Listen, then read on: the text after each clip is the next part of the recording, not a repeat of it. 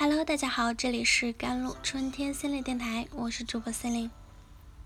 今天跟大家分享的文章叫做《坚持做难而正确的事情》，找到宽门里的窄门。先做简单的事还是难的事？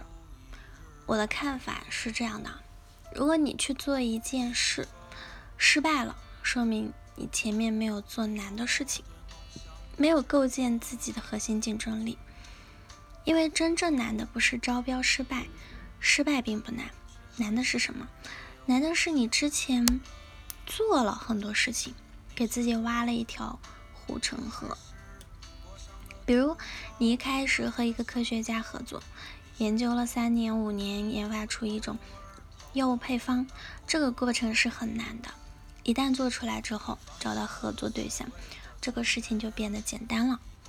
比如，你一开始花了很长时间去开发一款软件，特别难，开发了一年多，终于开发出来了。这时候，后面的事情就变得非常容易了。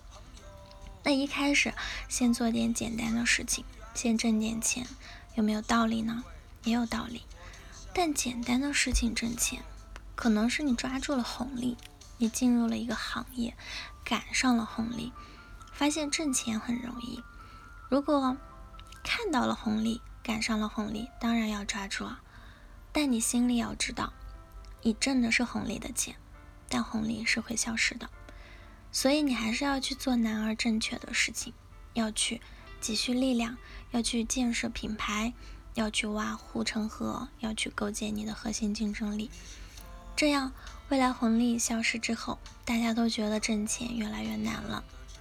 你还能挣到钱，这就跟减肥一样。有个人已经高血脂了，营养师告诉他，你要规律饮食，要多吃清淡的食物。但这个人喜欢重口味，怎么办？算了，想吃啥吃啥。这件事很简单，但你要贪图一时口腹之欲，就要以健康为代价。等你真正意识到问题严重性的时候，这件事就会变得非常难。如果你坚持规律饮食，吃清淡的东西，这件事一开始很难，但你会越来越健康。它会给你带来的价值是巨大的。比如，你想进入咨询行业，你很纠结啊，是选管理咨询还是战略咨询？如果选管理咨询，开始相对容易点，但越到后面，在这个赛道上跟你竞争的人就越多。选择战略咨询。一开始很难，门槛比较高，但进入这个赛道后，你的路就会越走越宽。窄门呢，开始非常难，一旦你进入了，你就会发现里面非常宽敞，能和你竞争的人非常少啊。宽门是一开始容易进，但之后会有大量的人涌进来，越往里走人越多，路越窄，越难走。最后会出现一种什么情况呢？大量的人挤在一条狭窄的崎岖的小路上，下面可能是万丈深渊，有人已经掉下去了，有人等着更多的人掉下去，竞争非常的惨烈，但大家都不愿意往回走，对吧？那我们就要坚持做难而正确的事，要走进窄门，不要进宽门，宽门易进，所以人多，但必致灭亡。窄门里的人少，方得永生。这句话同样适用于创业。第二就是找到宽门里的窄门。如果一开始选择了一件简单的事情，进的是宽门，怎么办？找到宽门里的窄门，什么意思啊？就是你在宽门里找到一条看起来很更难走、更少人走的路，这样后面路越来越窄、越来越难走的时候，你就可以错开竞争了。当所有人都在热闹闹的往前走的时候，你要去构建自己的核心竞争力，修炼一项技能，打造一身铠甲。这样路越走越窄，竞争越来越激烈，大家拼命往前挤的时候，你的优势就会凸显出来了。比如开餐厅这件事儿，开餐厅这件事一开始很容易，门槛很低，所以进入的人很多。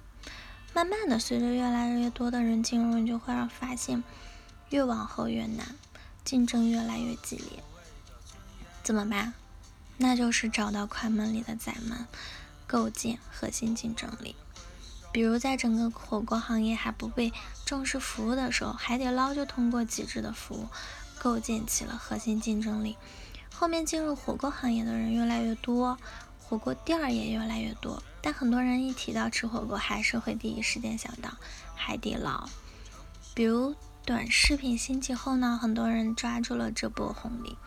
刚开始进入这个赛道的人就比较少，那供小于求，那很多质量一般的短视频博主也赚到了钱。